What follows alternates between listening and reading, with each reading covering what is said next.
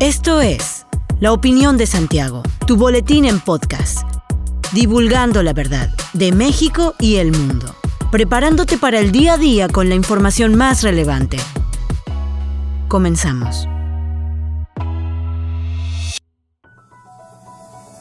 Buen día, bienvenido a la Opinión de Santiago, tu dosis breve de información para arrancar el día con lo más relevante a nivel nacional e internacional. El secretario de Gobierno Martí Batres anunció que en los próximos días por lo menos 40 inmuebles del Centro Histórico de Ciudad de México serán evacuados debido a que están en riesgo de colapso e indicó que junto con el Instituto de Vivienda INVI están trabajando en el programa de expropiación de viviendas de alto riesgo. Llevamos el programa de expropiaciones de vivienda de alto riesgo y por lo menos 40 inmuebles del Centro Histórico serán evacuados en próximos días para evitar tragedias y se reconstruirán las viviendas para sus habitantes, recalcó. El funcionario indicó que esta dependencia emite la declaratoria de utilidad pública con la que se establece que los inmuebles pueden ser expropiados por el gobierno de la Ciudad de México solo a favor de la sociedad. De esta forma se ha emitido un total de 75 declaratorias.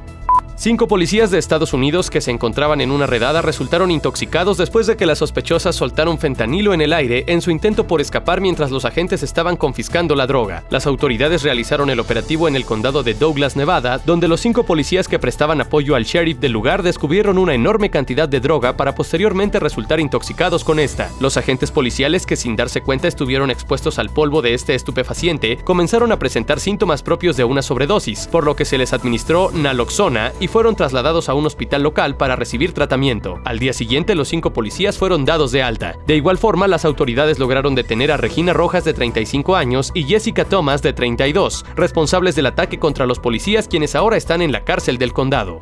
Tras los hechos registrados el 5 de marzo pasado en el Estadio Corregidora, ya son 72 personas las que han sido vinculadas a proceso, informó Mariela Poncevilla, magistrada presidenta del Poder Judicial del Estado de Querétaro, quien también indicó que por ahora 67 de los que en su momento fueron detenidos ya concluyeron su proceso. Aclaró que por el momento no hay más órdenes de aprehensión, salvo las tres últimas que se registraron. En tanto, precisó que estas personas se encuentran en prisión preventiva. Argumentó que 67 están en libertad a quienes no se les impone medida cautelar, derivado esto del amparo que tramitaron. Finalmente expresó que no se tiene el acumulado total de las fianzas, ya que esto lo maneja por separado cada uno de los jueces. Desde la mañana de este lunes 24 de octubre se notó un fluido tránsito de autos sobre la avenida 5 de febrero, tras haber iniciado los trabajos fuertes con la demolición de cinco puentes vehiculares, luego que desde el sábado fueron cerrados los carriles centrales para la entrada de la maquinaria que empezó a levantar el asfalto, con el objetivo de eliminar peso a las estructuras elevadas. En un recorrido realizado se observó que este lunes el paso por los carriles laterales estuvo controlado por el personal de auxilio Aunado a lo anterior, los automovilistas evitaron los semáforos, salvo el alto que debían hacer en un par de retornos colocados a la altura de la Universidad Autónoma de Querétaro y la Plaza del Mariachi. Los puentes que fueron demolidos son los que cruzan con Zaragoza, Tlacote, Universidad, Vías del Ferrocarril y Epigmenio González.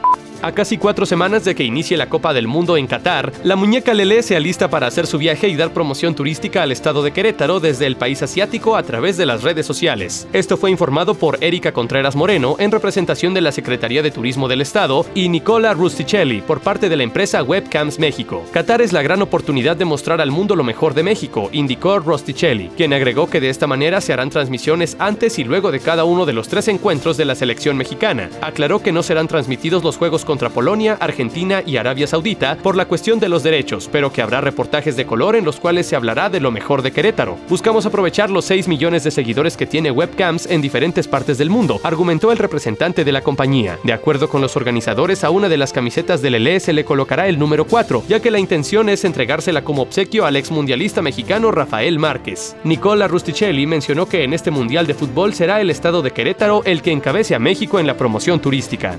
Hasta aquí la información de hoy. Regresa mañana para otra pequeña dosis con las noticias más importantes. Mantente bien informado con la opinión de Santiago. Encuéntranos en Facebook, Instagram y TikTok como arroba la opinión de Santiago. Te deseamos que tengas un buen día. La opinión de Santiago. Comprometidos con la verdad.